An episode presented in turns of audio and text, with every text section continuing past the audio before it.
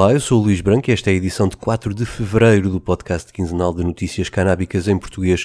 O 4 e 20 sai nos dias 4 e 20 de cada mês no esquerda.net e na tua aplicação de podcast. Subscreve também os outros podcasts no esquerda.net, como Alta Voz, com leituras longas de artigos, os Cantos da Casa com o melhor da música portuguesa, o Mais Esquerda, com registros de debates e conferências, e o Convocar a História, um podcast de Fernando Rosas, com convidados diferentes todas as semanas. E agora vamos às notícias.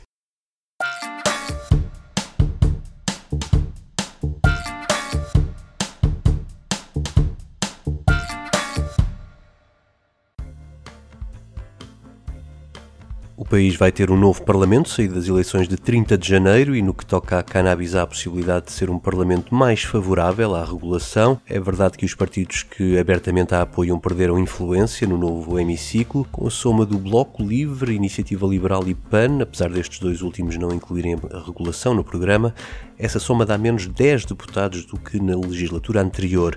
A boa notícia para a regulação é que as bancadas mais abertamente proibicionistas não cresceram com a queda do PCP e o desaparecimento do CDS a compensarem a subida do Chega. Um Parlamento com maioria absoluta do PS está agora nas mãos deste partido, seguir ou não o exemplo dos seus congêneres alemães do SPD e avançar para a regulação da cannabis.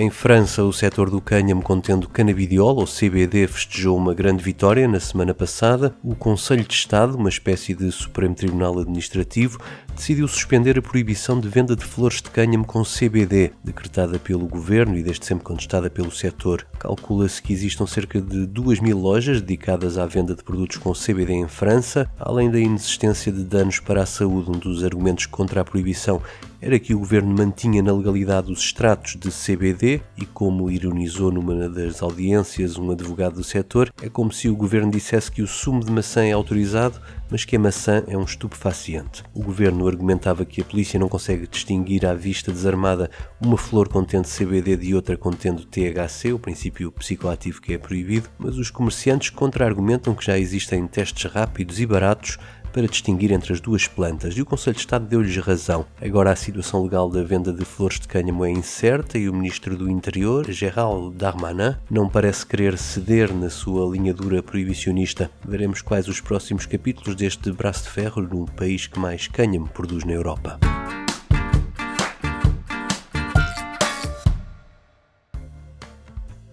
Outro dos principais produtores de, europeus de cânhamo e cannabis é a Albânia, embora neste caso a produção se faça à margem da lei, e o primeiro-ministro albanês Edi Rama resolveu na semana passada lançar um processo de consulta pública para tomar uma decisão quanto à legalização do cultivo, tratamento e exportação de cannabis para fins terapêuticos sob controle estatal, clarificando que não está em causa a legalização para uso pessoal. Na questão colocada aos albaneses, o governante afirma que a cannabis tem efeitos terapêuticos confirmados pela ciência e que a experiência de outros países comprovou o impacto positivo para a saúde, mas também para a economia dos que a legalizaram.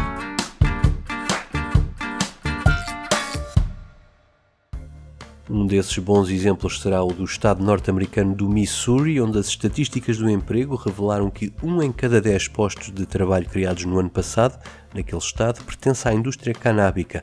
Para chegar a esta conclusão, a Associação de Comércio de Cannabis Medicinal cruzou os números do emprego criado no Missouri em 2021, 77.600 postos de trabalho, com o número de cartões de identificação emitidos pelo Estado e que são obrigatórios para os trabalhadores do setor, cerca de 6.600. Quase todos os cartões foram emitidos a partir de outubro de 2020, quando a venda legal teve início. O Missouri tem registrado cerca de 170 mil utentes no programa de cannabis medicinal e as vendas no ano passado ascenderam a 200 milhões de dólares.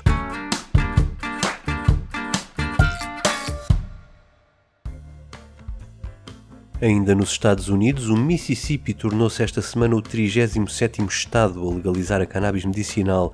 O governador republicano Tate Reeves assinou a lei esta quarta-feira para garantir o acesso a quem sofre de uma das mais de duas dúzias de patologias que vão do cancro à doença de Parkinson, do stress pós-traumático à distrofia muscular, passando pela dor que não possa ser tratada de outra forma. A legalização tinha sido aprovada por larga maioria no referendo realizado em 2020, mas o Supremo Tribunal do Mississippi acabou por invalidar todo o processo referendário. Além dos 37 estados com cannabis medicinal legal, os Estados Unidos têm ainda 18 estados, mais o Distrito de Colômbia, onde fica a capital Washington, com leis que regulam o uso recreativo da planta.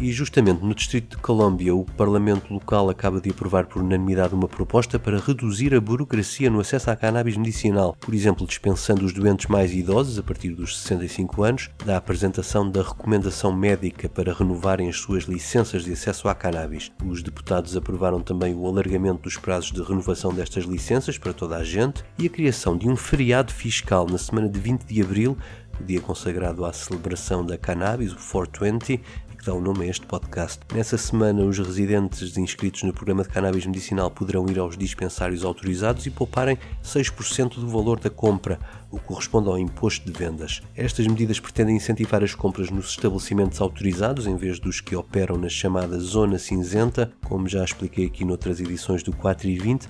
Apesar de os eleitores terem aprovado em referendo a legalização em 2014, o Congresso Federal bloqueou a decisão. O que acontece hoje é que há lojas a contornarem esse bloqueio porque a lei proíbe a venda, mas não a oferta entre adultos ou seja, na compra de um artigo qualquer, como uma t-shirt ou uma caneca, a cannabis vem incluída no preço como oferta.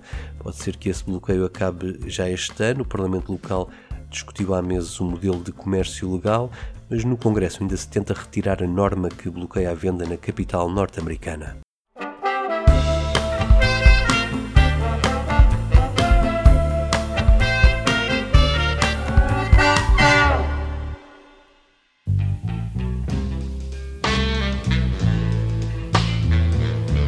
O 4 e 20 termina com um momento musical em homenagem ao Mississippi. Fiquem com o John Lee Hooker e este tema gravado em 1964, Don't Look Back.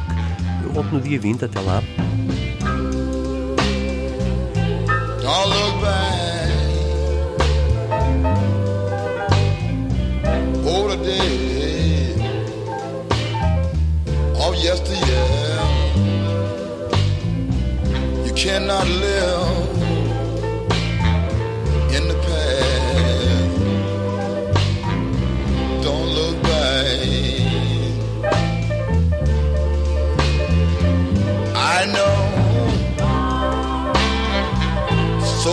people,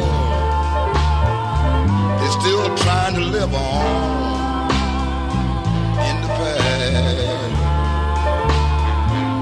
In the day, oh yesteryear,